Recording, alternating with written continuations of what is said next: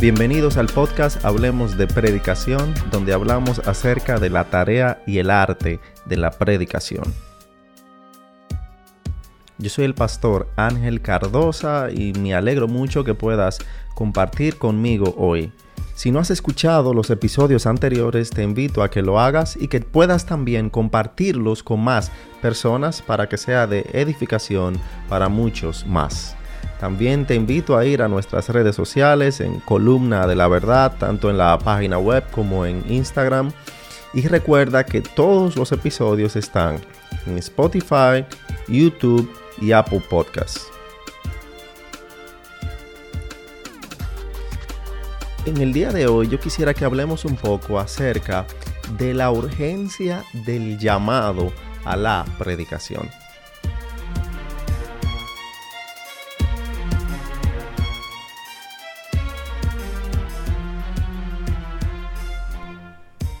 En su naturaleza y esencia, la predicación es algo urgente. Y al decir urgente me refiero a la prioridad y relevancia mostrada en la exposición. El predicador no solo está llevando información, pero él debe anhelar respuesta a la palabra de Dios expuesta. Advirtiendo sobre la falta de urgencia al predicar, el predicador John Stott dijo lo siguiente, y abro comillas. Un predicador puede ser fiel a las escrituras, lúcido en la explicación, feliz en el lenguaje y contemporáneo en la aplicación, pero de alguna manera parecer frío y distante, Nunca se escucha una nota de urgencia en su voz y nunca se ve en sus ojos la sospecha de una lágrima. Él nunca soñaría con inclinarse sobre el púlpito para rogar a los pecadores en el nombre de Cristo que se arrepientan, vengan a Él y se reconcilien con Dios. Cierro comillas. Hasta que como predicadores no reconocemos la realidad de la urgencia del mensaje que estamos transmitiendo, no estaremos llevando nuestra predicación al más alto nivel. Nuestra exposición debe mostrar la relevancia del mensaje que llevamos.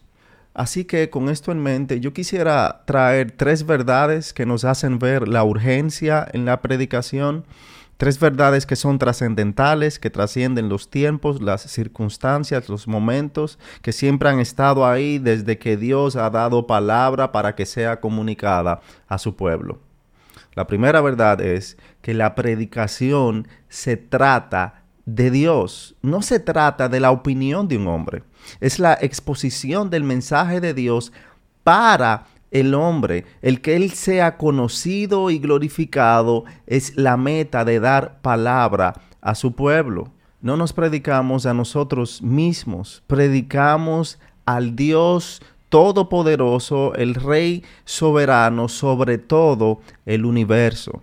Y yo sostengo firmemente de que Dios nunca va a ser glorificado en su pueblo más allá de lo que es honrado en la predicación fiel de su palabra. Lo genuino de nuestra adoración a nivel personal como a nivel comunitario en la iglesia va a depender de lo claro que Dios esté siendo proclamado y enseñado en su pueblo. En el centro de todo el mensaje de Dios, de toda la narrativa bíblica y de todo el accionar de Dios para con su pueblo está Dios mismo y que Él sea glorificado. Y nosotros como predicadores debemos mantener a Dios en el centro de nuestra intención, de nuestro estudio, del mensaje y de la exposición que demos. Él debe ser el centro de todo. O sea que la urgencia del llamado a la predicación la vemos en que se trata de Dios. Y yo creo que es sumamente relevante mantener este punto de que la predicación se trata de Dios como algo central en nuestra filosofía ministerial sobre, sobre predicación, porque es ese punto que nos va a mantener fieles en nuestro llamado y fieles en nuestra práctica. Yo creo que el no tener a Dios en el centro fue lo que hizo que Jonás no quiera ir a Nínive. Él tenía en el centro primero a las personas, por eso no quería ir allá. Y por el contrario, el tener a Dios en el centro fue que hizo que Pablo tuviese contentamiento y viera cada situación que le pasara como una plataforma para el avance de la predicación del Evangelio. Dios debe ser glorificado y para ser glorificado Él tiene que ser conocido. Por lo tanto, es muy importante mantener a Dios en el centro, mantener a Dios como lo principal, como la meta de la predicación. Número dos, no solamente el mensaje se trata de Dios, sino que fue comisionado por Dios. Imagínate que el presidente de tu país te llama y te hace un nombramiento, te asigna una labor para que lleves un mensaje que toda la población necesita eh, escuchar, necesita conocer y, y debes darle cuenta a él luego. Eso sería un gran honor y una gran responsabilidad a asumir. Pues fíjate que nuestra comisión a predicar ha sido dada por el Dios soberano sobre todo el universo. Estamos llamados a predicar a tiempo y fuera de tiempo por Él porque es la predicación de su palabra el medio que Él utiliza para obrar en medio de los suyos. No hay otro medio.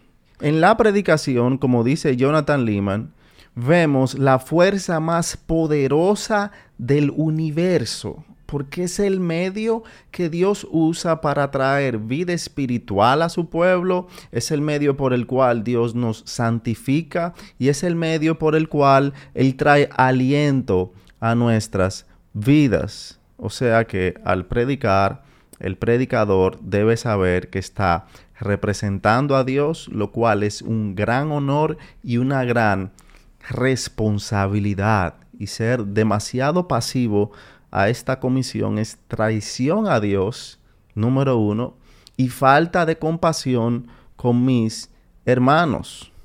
Si los emisarios de presidentes y reyes terrenales se toman la labor tan arduamente y seriamente de llevar el mensaje que el rey o el presidente quiere comunicar, ¿cómo podemos nosotros hacer menos de ahí o hacer lo contrario? ¿Cómo podemos nosotros que tenemos el mensaje del rey de reyes y señor de señores no tomar ardua y seriamente la encomienda que Él nos ha dado, recordando la responsabilidad, no solamente en la ejecución, pero en la presentación de resultados.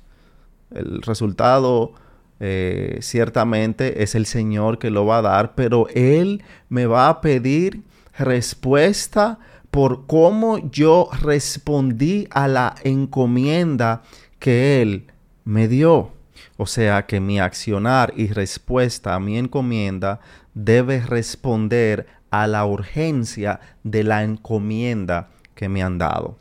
La tercera verdad que nos hace ver la urgencia del llamado a la predicación es la realidad de que el mensaje que se nos ha encomendado es un mensaje de vida o muerte.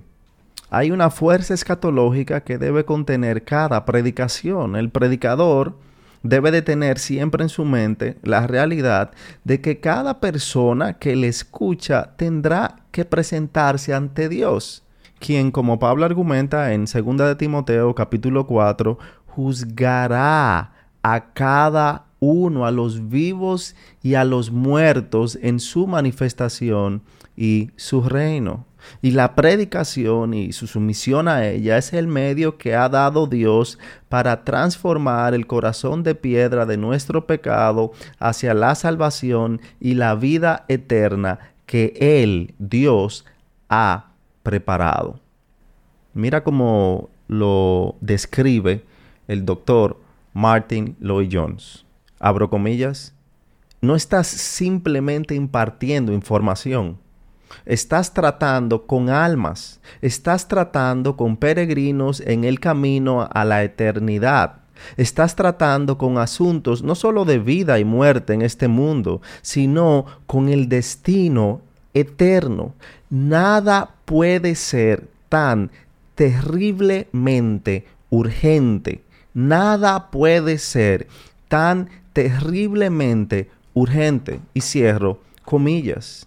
Lloyd Jones enfatizaba arduamente en cuanto a la necesidad de presentar urgencia en la predicación y tal vez un libro de él que te puede en el cual puedes profundizar un poco más sobre esto es la predicación y los predicadores y, me llega a la mente tal vez para ilustrar un poco en, este sentido sobre la urgencia de nuestro llamado una historia que escuché de un hombre que fue llevado a predicar a una cárcel y unas horas antes lo invitaron a darle un tour de las instalaciones que pudiera ver dónde iba a predicar. Él iba a predicar ante unos mil prisioneros. Y cuando él va al salón donde le tocaría predicar, él se sorprende porque ve dos asientos eh, pintados en negro en la primera fila, totalmente pintados en negro. Y él, como se encuentra es un poco extraño, todas las demás sillas eran blancas, él le pregunta a la persona que lo está guiando, ¿a qué se debe esto? Y le contesta a la persona que los dos prisioneros que estarán sentados ahí en esas dos sillas negras han sido condenados a la pena de muerte y serán ejecutados la próxima semana. Y le señala que su predicación será la última que estas dos personas escuchen.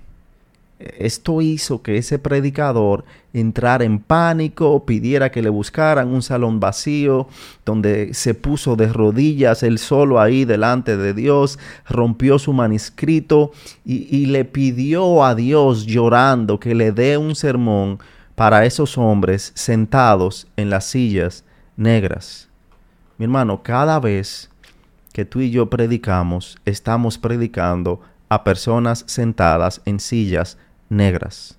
Es por eso que, como decía Richard Baxter, necesitamos predicar como si no fuéramos a predicar de nuevo. Necesitamos predicar como hombres moribundos a hombres moribundos. La predicación es literalmente un asunto de vida o muerte. La eternidad pende de un hilo cuando el predicador proclama la palabra. Yo sé que podemos argumentar y decir que no somos el Espíritu Santo, que nosotros no somos lo que, los que traemos convicción y ciertamente es así, pero a nosotros se nos ha encomendado la tarea de predicar y necesitamos responder fielmente a ese llamado que tenemos. Así que recuerda, la predicación se trata de Dios fuiste comisionado por Dios y llevas un mensaje de vida o muerte. Que tu empeño, esfuerzo y exposición refleje estas verdades.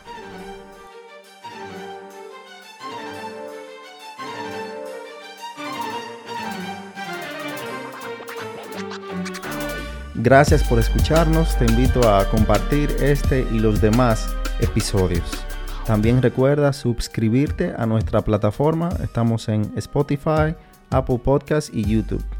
Y no te olvides del otro podcast, Columna de la Verdad, donde comparto predicaciones de mi persona y de los predicadores con los que me siento a hablar de predicación. Hasta la próxima.